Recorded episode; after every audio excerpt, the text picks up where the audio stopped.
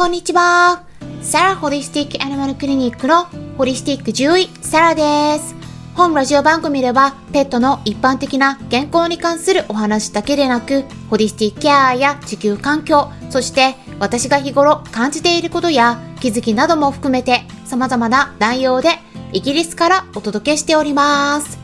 さて、皆さん、いかがお過ごしでしょうか？私はですね、新しく YouTube 動画を撮影していました。やっと時間ができたんですね。編集に時間がまたね、さらにかかってしまうんですけれども、もっとポンポンと 出していければと考えていますので、皆さんぜひ楽しみにしておいてください。さてですね、今回はサプリの選び方についてお話ししたいと思います。こういうサプリは危ないんだよっていう代表的なものですね。私の中でペットフードもそうなんですけどサプリもランク付けしています。その中で今回お伝えするのはですねもうランク内に入らない県外になるものです。ランクに入らないようなタイプのもの皆さん使っていないでしょうか？結構いらっしゃるんですよ。なのでぜひ今回の音声を聞いていただき一緒にチェックしてもらえたらなと思うんですが最初に重要なお知らせがあります。今月いっぱいでヒマラヤからの音声配信が終了となります。そのためですね今ヒマラヤから聞いてくださっている方は来月以降は他の媒体の方から聞いていただくようにお願いします。切り替え先としてはスタンレー FM がおすすめです。あとですね Apple Podcast、Spotify から聞いてくださっている方はタイトルをチェックしてみてください。チャンネル名ですねサラ先生のペットの暮らしと健康ナンバー2ナンバー2って書いてあれば OK なんですが書かれてないものであればもう一つあるはずなのでナンバー2と書かれているものの方に切り替えていただくようにお願いしますということでサプリの選び方気をつけた方がいいサプリのタイプについてお伝えしていきますので興味のある方はぜひ最後まで聞いていってください今日はサプリの選び方結構皆さんね、知らないことお伝えしていきますのでね。大体ね、あのペットフードの選び方と、まあ似てるんですね。ペットフードもですね、パッケージとか見てね、あんまり原材料とか成分の保証分析値とかそこまでね、見ないで買われてる方が多いんですけれどもね、まあ、もちろんね、私の方でも皆さんにどういう風にしたらペットフードをきちんと選んでいけるのかっていうのは YouTube の方でもね解説したりとかそれぞれこのクラブハウスとかでも皆さんにお伝えしているのでよくわかってる方はねもうしっかりパッケージを見てから選ぶっていう習慣が身についてはいると思うんですけれどもサプリについてはどうでしょうか？ペットフードはね結構気にされててもサプリがね いまいちなことが結構あります。でこれがやっぱりですねなかなかこれ読んでもよくわからない。なんか違いがよくわからないっていうところもあるんだと思うんですね。なのでその辺ですね今回さらっと簡単にね概要だけお伝えしていきます。サプリでね怖いのはぱりその重金属が含まれてたりとかまあ、本当は必要ないような体にとって影響のあるような添加物強いものが入ってたりするんだけれどもそういった具体的な中身っていうのはきちんと検査しないとねあの実際にはわからないことが多いですよね。なんだけれどもその検査してるかどうかっていうところも会社さんによってはね、えー、きちんとそういうペットフードでもそうですけれども残留農薬とかねそういったものが検出されないかとか重金属が検出されないかって良心的な会社さんはしっかりチェックしてそれを、まあ、公開してくださってるんだけれどもやっぱりねお金もかかりますしあとは検査会社がね、あの、それをきちんとやってない場合も多いんですね。どちらかっていうとそちらの方が多いんですね。で、私の方はですね、えー、まあ全部のサプリをチェックされてるわけではないんだけれども、そういった検査会社の会員になってます。で、アメリカの方なんですけれども、えー、そうするとね、会員になってると、まあちょっと有料なのでね、お金かかってるんですけれども、大体どういったサプリの中にそういう重金属とか、あと重金属だけじゃなくてですね、あの PCB って言って、ポリ塩化ビフェニルですね、いわゆる環境ホルモンって言われるような物質とか、そういったものが検出されてるかどうかっていうのがね、リスト化されててわかるような情報もあるんですね。でそういったのも見ているのでそこからですねペット用のサプリをこう眺めた時に、まあ、私がね今入ってるその会員なっていうのはペット用もあと人用のサプリも検査されてるところなんだけどもただメインは人用なんですね。でやっぱね人用のサプリとねペット用のサプリをね比較するとねもう全然違うんですねやっぱり。なので一般的にいいものを選びたいって思うのであればなんか細かいところはよくわからないけどそこ省いて簡単に、えー、いいものを選びたい。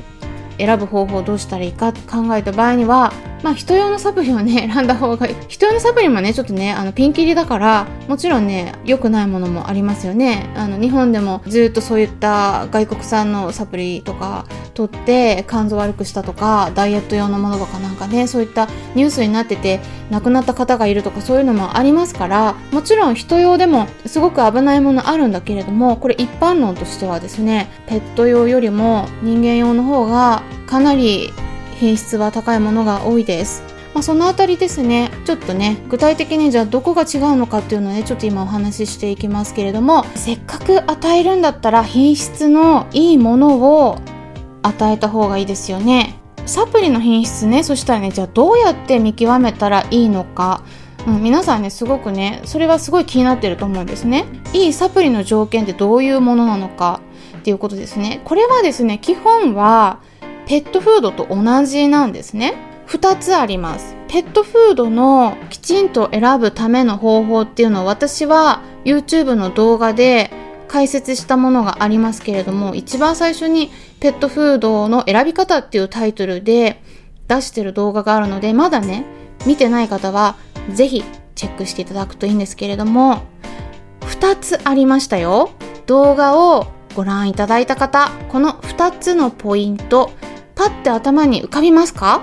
はい。一つ目は、パッケージに記載されている原材料です。そして、ペットフードの場合はですね、二つ目、成分の保証分析値です。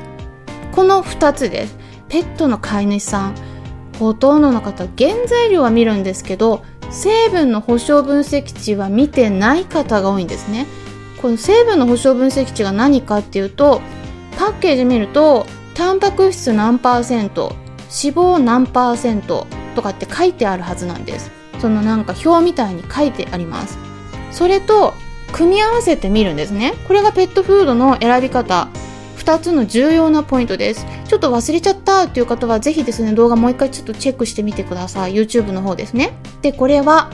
サプリも基本同じなんです。この2つ。原材料とサプリの場合はですねペットフードのドライフードみたいな感じに成分の保証分析値っていうのは書いてないんですね。そういうどれどれが何パーセントってまあ書いてあるものもあるんだけれどもそれはねあんまり必須ではないです。じゃなくて成分の量です。量がどのくらい入ってるのか。あの主成分ですね特に。これがですね原材料はねだいたいある程度のことは書いてあることが多いんですけど主成分の量がですね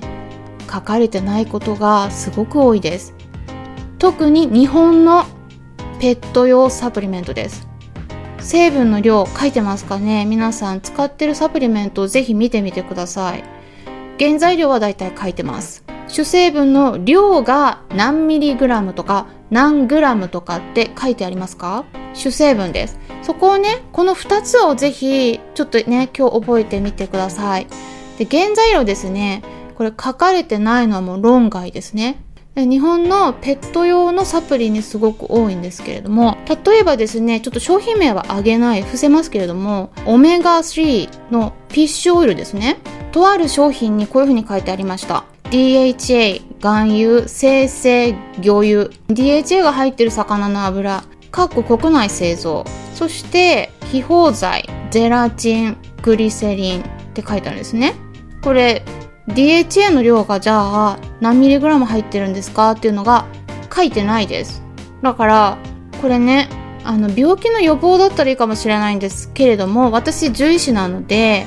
獣医師としてはですね病気の治療の時に DHA とか EPA とかっていうのをそれぞれの病気に合わせてどれぐらいの量を使うといいよっていうのがある程度ね分かっているんですね獣医栄養学の方で。でそうするとこれ量が書いてないとね使いようがないんですね。例えば私たち薬を処方することもありますね。で人間もそうですけれどもお薬処方される時とか薬の中に主成分の内容がどれくらいの量入ってるのか何ミリグラムとか書かれてないお薬ってありえないんですね。だからこのサプリもですね DHA とか EPA とかこのオメガ3脂肪酸これが何ミリグラム入ってるのかっていうのが書かれてないのは論外です。だからこれはですねあの私としてはもう何ていうか使う意味がないんですね全く。だってあのそれが効果があるどれくらい上げたら効果があるのかっていうのが全くアドバイスのしようがないんですね。もちろんその大体目安量書いてますけれどもこれは別に商品の会社の方で設定しただけなのでそれで効果があるということが保証されてるわけではないんですね。サプリを何かあげる場合っていうのは何か体の不調を改善したりとか効果を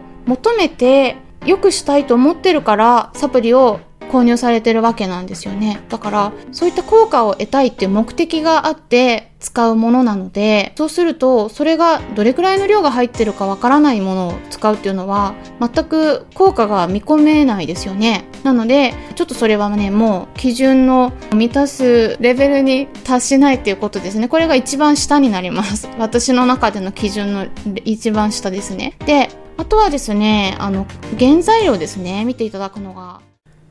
ということで、今回はサプリの選び方について